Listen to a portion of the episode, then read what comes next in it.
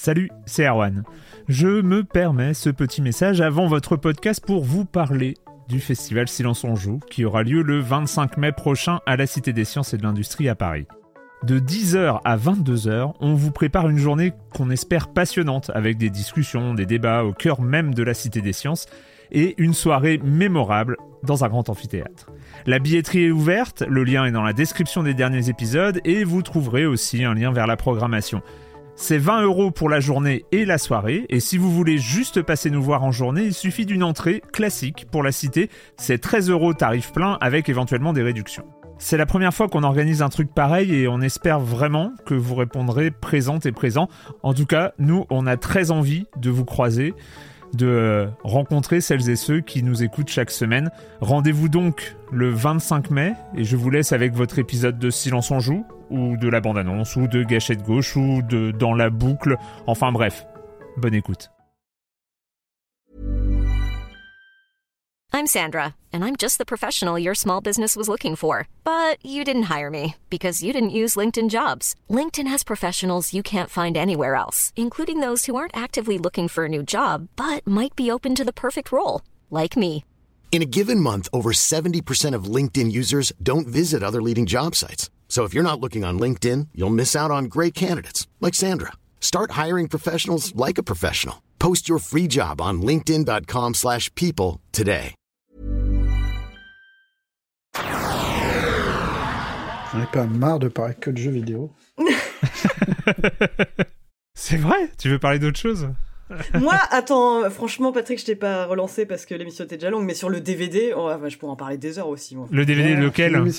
Ah non, mais Le- le, le- Le DVD, en général, avec Ah, ses le- boîtes ah en carton ouais. au début, Ah, mais je que pourrais tu en parler ouvres. des heures et- parce que, oui, en 20 ans, on l'a vu passer d'un objet de cinéphile Ah, fou, à un truc bon, bah, qui n'a plus de valeur, qui est même euh, conspué presque aujourd'hui.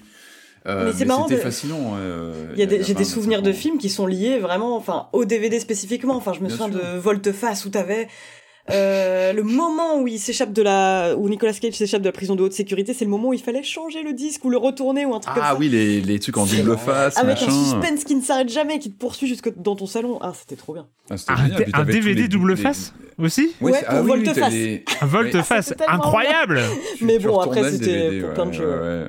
Ouais, puis t'avais les Enfin, de bonus qui arrivaient, tu vois, les making of. Les bonus, c'était était, bien. euh, T'avais des trucs nouveau. drôles. Enfin, c'était Tu pouvais même enregistrer tes propres commentaires audio sur Spider-Man 2 et on avait euh, on avait fait une blague à ma sœur euh, où en fait on lui elle découvrait le film pour la première fois et elle savait pas qu'en fait il y avait le commentaire audio de moi et mon frère qui surgissait où on faisait des voix à la con mais genre après une heure de film elle disait mais qu'est-ce que c'est que ce porte?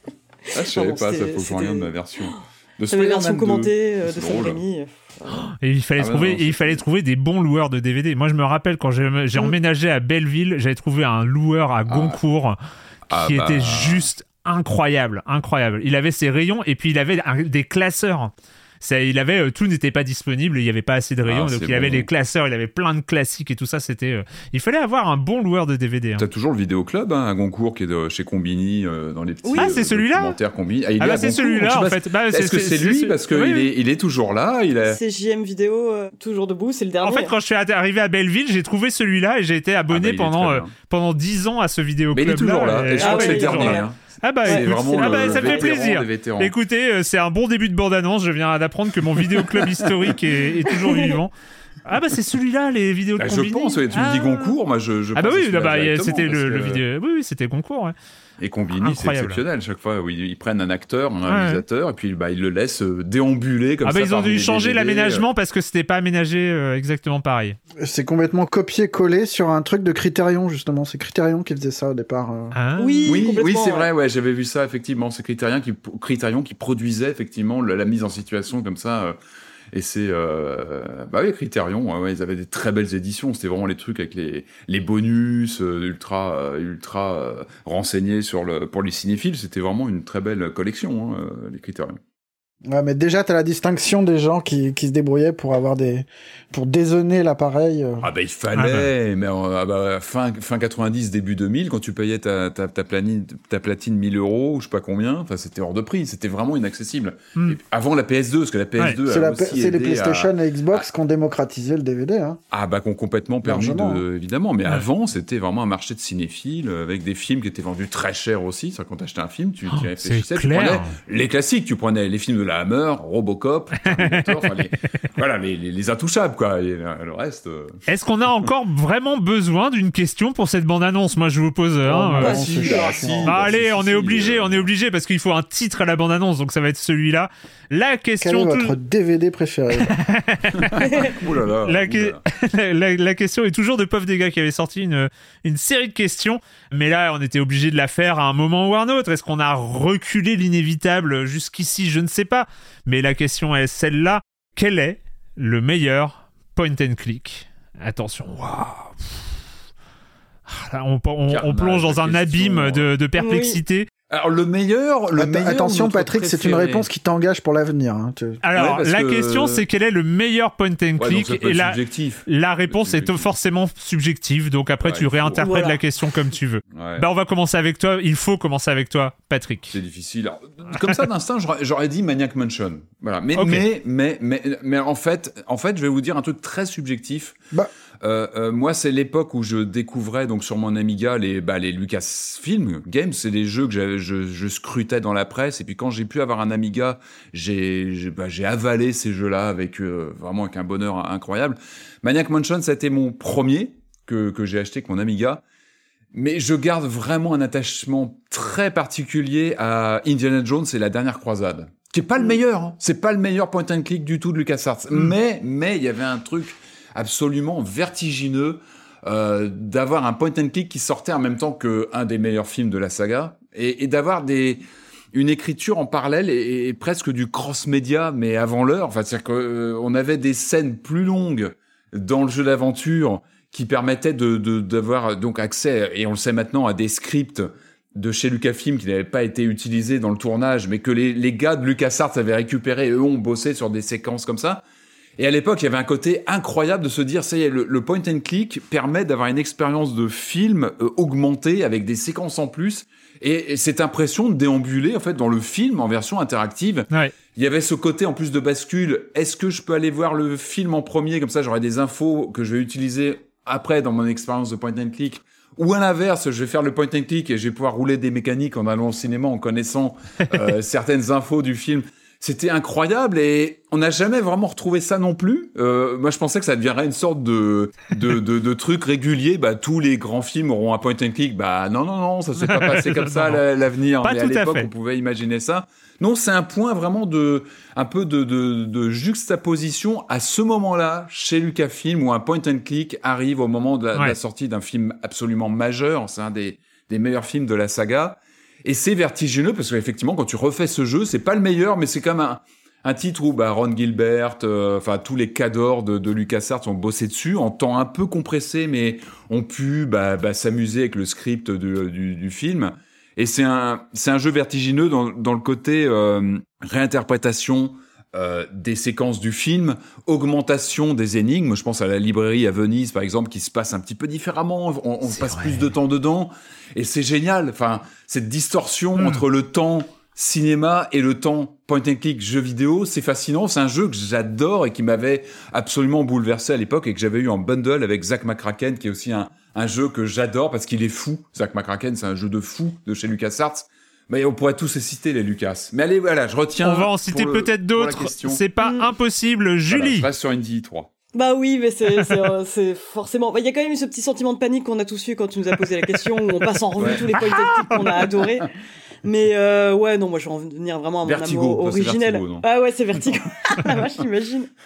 Euh, bah moi c'est Day of the Tentacle, enfin parce Ah, que euh, oui, mais, pff, au-delà du monument qu'est ce jeu, de l'influence qu'il a eu euh, sur le sur le jeu vidéo, le jeu d'aventure dans son ensemble, euh, c'est un attachement mais vraiment euh, très enfantin que j'ai à, ce jeu- à ce jeu parce que je l'ai découvert vraiment gamine euh, alors que mon frère y jouait et euh, enfin vraiment les let's play à l'ancienne en fait où tu Mm. moi j'avais pas le droit de jouer parce que je pouvais pas trop comprendre mais je le regardais je, lui- je disais mais clique sur cette tête de cheval et c'était et c'est c'est marrant parce que j'ai eu l'occasion de le refaire euh, à plusieurs reprises depuis, mais mais en tout cas, enfin j'avais le sentiment déjà à l'époque que euh, ce jeu pouvait me parler, quand bien même j'étais une gamine et que les, les énigmes étaient complètement tarabiscotées. Enfin c'est toujours ce même humour, enfin toujours ce côté un peu euh, insouciant, enfin qui qui marche hyper bien et c'est un de mes jeux préférés de tous les temps euh, pour toujours quoi. Enfin c'est donc voilà. le jeu que le temps, les, les, les différentes temporalités, c'est enfin, les Bah énigmes oui, ça marche à travers bien. le temps, c'est Ah ouais. incroyable. Ah bah c'est le moment où. Gilbert s'est dit ah, on pourrait faire un truc sur le voyage dans le temps alors que c'était pas encore un truc complètement éculé Ouais. avec des boucles temporelles, c'était ouais, c'était génial et Et Tim Schafer aussi, hein. et Tim Et Schafer, Tim qui- Schafer, euh, et, et Tim qui gagne euh. vraiment ses galons de, de et Grossman, ouais, c'est c'est vrai que c'est un jeu incroyable. Marius Euh, ce saboteur de Patrick euh, devait prendre Maniac Mansion, du coup je l'avais pardon lâché.